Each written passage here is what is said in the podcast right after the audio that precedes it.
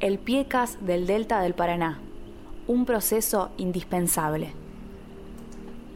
El Plan Integral Estratégico para la Conservación y Aprovechamiento Sostenible del Delta del Paraná se creó hace 12 años. Hoy más que nunca es necesario un PIECAS activo, así como la sanción de una ley nacional que lo institucionalice y asegure su implementación. Frente a los incendios que arrasan con miles de hectáreas en el delta, uno de los sistemas de humedales más importantes de la Argentina y de la región, es urgente una intervención efectiva en los territorios que permita proteger la integridad ecológica de los humedales, la salud, la seguridad y los medios de vida de las comunidades locales que los habitan y los valores naturales y culturales que albergan. Somos Humedales Sin Fronteras, una coalición de organizaciones comprometidas con una gestión sostenible de la cuenca del Plata, fuente clave de agua y alimentos para cinco países y hogar de más de 30 millones de personas. Trabajamos para la defensa, la conservación y la restauración de sus humedales, así como para la protección y la soberanía de los valores histórico-culturales de las comunidades que los habitan en este podcast haremos un recorrido por la historia de un plan tan necesario como urgente para proteger el delta del Paraná.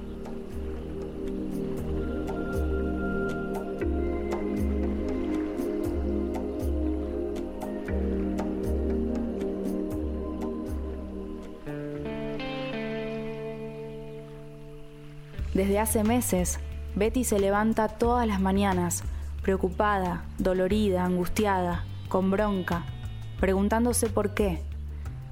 Betty vive en San Nicolás de los Arroyos, una ciudad bonaerense construida sobre el Paraná y a 70 kilómetros de Rosario.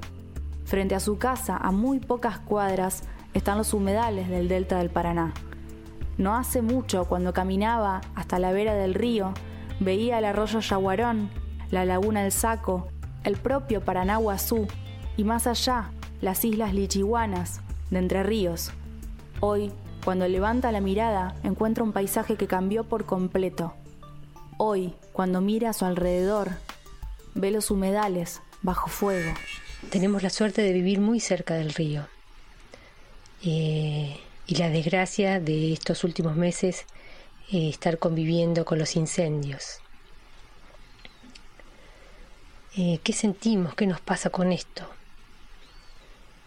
Lo primero que podría decirles, lo más evidente, eh, es el humo, ¿no? El humo que se ve y que además se respira. A veces hay días enteros con humo. A veces es solo a la mañana o a la noche. Depende depende de cómo venga el viento.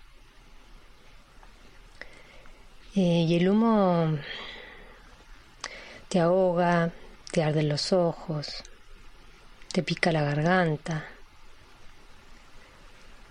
Em, si estás afuera y vas hasta el orillo del río, el cielo se ve rojo. Y a veces, em, además del humo, de las columnas de humo que salen de las islas, se ven las llamaradas de fuego según la distancia a la que esté el incendio y según la dirección del viento. Em, a veces hay tanto humo que se te mete dentro de la casa eh, y es inevitable respirarlo, digamos, ¿no? Eh, y es en ese momento cuando nos damos cuenta de la importancia de tener un aire puro para respirar. Y bueno, y eso es solo el humo. En lo que va de 2020, en la zona hubo más de 30.000 focos de incendios y se estima que se han quemado más de 300.000 hectáreas. Desde que empezaron las quemas ilegales en el verano, el humo es parte del paisaje del delta y también parte del día a día de Betty, responsable del Museo de Ciencias Naturales Padre Antonio Escaso. Betty destaca la importancia de estos humedales, los beneficios que nos proveen y por qué cuidarlos. Lo primero que, que, quisiera destacar es eh, su valor intrínseco, su valor propio, el, valor que tienen por el simple y trascendental hecho de ser, de existir. Además eh, de eso, de ese valor, la importancia que tienen para nosotros por todos los beneficios que nos brindan. En general, esos beneficios, en el caso de estos sistemas, se conocen como servicios ecosistémicos.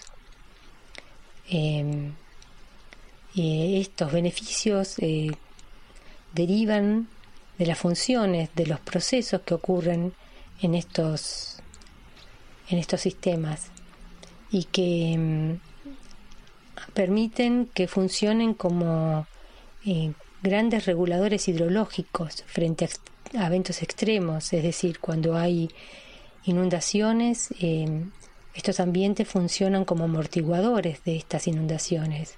Cuando hay sequías extremas, como ahora, funcionan como reservorios de agua.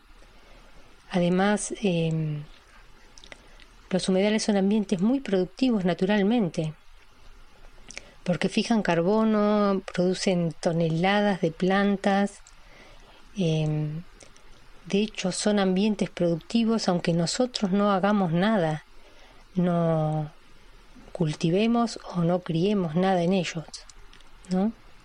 Y además son muy importantes por toda la biodiversidad que sustentan eh, cientos de plantas y animales. Y además, eh, los humedales originan y sostienen eh, valores culturales que son propios y que son irreemplazables todos estos beneficios que nosotros recibimos porque somos parte de este sistema socioambiental, los percibimos de distintas maneras, ¿no? Algunos son, son tangibles, son concretos, el agua que tomamos, los peces que pescamos, eh, los pastizales. Lo que cuenta Betty no es una novedad. Cada vez hay mayor conciencia sobre la importancia de proteger los humedales. Un año muy importante para el sistema de humedales del delta del Paraná fue 2008. Ese año la bajante del río Paraná dejó sobre la superficie grandes extensiones de tierra y eliminó cortafuegos naturales. A eso se le sumó una importante sequía. Los incendios fueron imparables. Se extendieron por toda la zona de islas y quemaron más de 200.000 hectáreas. El viento noroeste arrastró el humo más de 300 kilómetros hasta la ciudad de Buenos Aires. El debate llegó a los grandes medios de comunicación y la destrucción de los humedales se convirtió en un tema nacional. Eso derivó en la creación del PIECAS en septiembre de 2008, como nos cuenta Alejandro Meitín.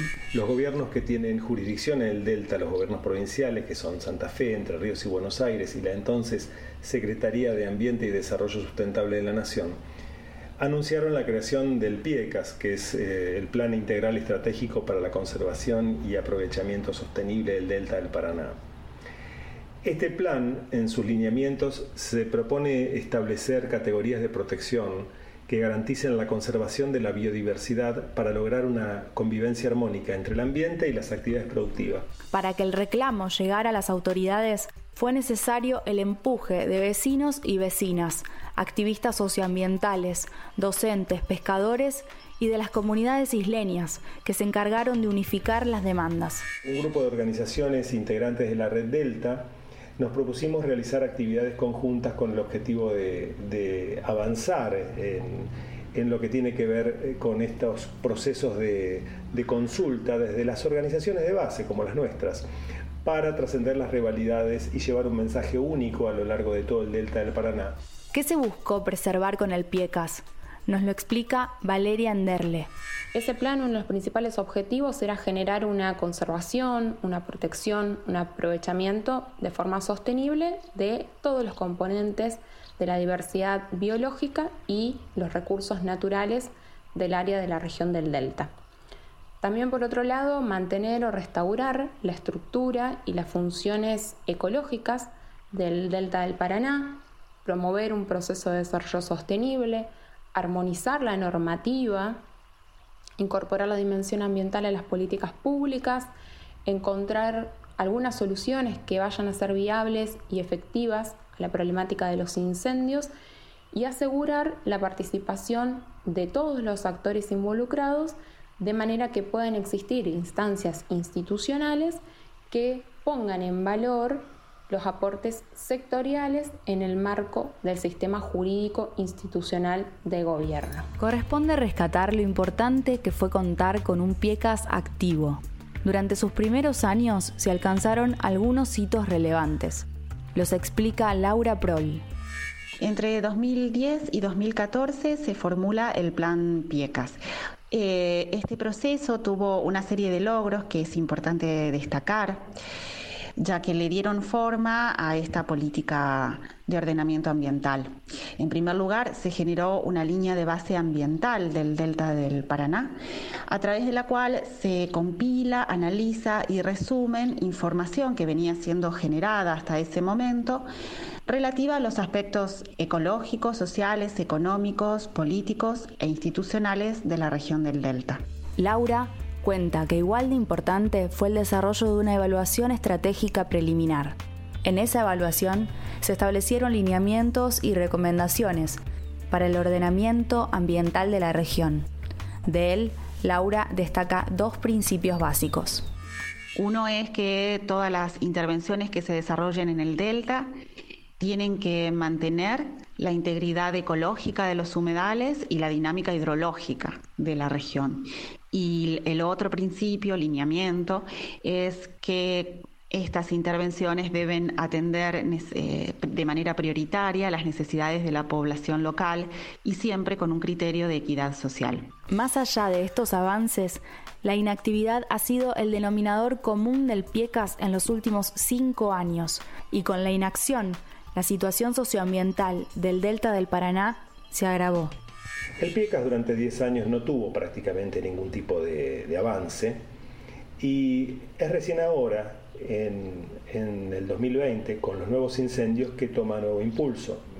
Lamentamos que estos impulsos del ámbito político solamente surjan cuando se producen estos, eh, estos dramas, como los incendios que se están produciendo en este momento, y que no se tenga en cuenta la situación intrínseca que tiene el delta de despoblamiento, de aprovechamiento solamente de actores concentrados, de falta de servicios, de falta de salud, como decía, de falta de transporte, de falta de, falta de escuelas o de, de, cierre de escuelas. Los frentes son muchos y las medidas urgentes, porque mientras quemar siga siendo negocio, apagar los incendios no será la solución. En marzo de este 2020, a partir de un amparo colectivo presentado por la Asociación Civil Equística Defensa del Medio Ambiente, la Corte Suprema de Justicia de la Nación ordenó la creación de un comité de emergencia ambiental para que adopte medidas eficaces para la prevención, control y cese de los incendios irregulares en el delta. Sin embargo, las organizaciones afirman que el comité no debería funcionar únicamente en momentos de emergencia, sino que sea sostenido en el tiempo, en el que participen también municipios y que sea de composición multisectorial, y que ese comité sea el encargado de implementar el plan adoptando un enfoque biocultural. Autoridades presentes en el territorio, constante diálogo multisectorial, mesas de trabajo y un proceso de ordenamiento ambiental del territorio del Delta son acciones impostergables. También lo es la institucionalización por ley del PIECAS, algo que distintas organizaciones vienen pidiendo desde hace tiempo, como lo explica Ana Di Pangracio. Creemos que es muy importante que el Congreso Nacional sancione una ley para el PIECAS, porque esto permitiría institucionalizar a este plan y no que dependa de las voluntades de turno de la autoridad ambiental a nivel nacional, eh, como también las autoridades ambientales en cada una de las provincias que componen la región del Delta del Paraná de ser sancionada una ley para el PIECAS, permitiría entonces institucionalizar este espacio, eh, poder darle otro empuje, otro impulso, eh, que, que, pueda ser reconocido por esta vía y que tenga un presupuesto asociado para poder llevar adelante los objetivos que se ha propuesto. Creemos que sería eh, un paso en el sentido correcto para atender eh, la emergencia socioambiental que, está reinante en, el, en, la región del Delta del Paraná y sobre todo poder avanzar eh, hacia algo tan central como es el ordenamiento ambiental del territorio de esta región.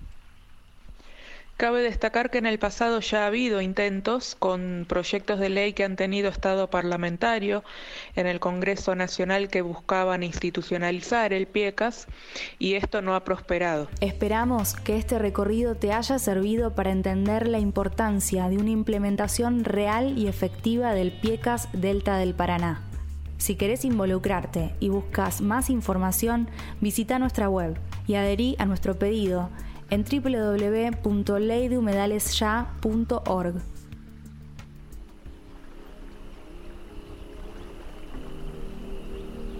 Voces del Humedal es un podcast original de Humedales Sin Fronteras. Narración Rocío Fernández Doval. Realización Gu Podcast.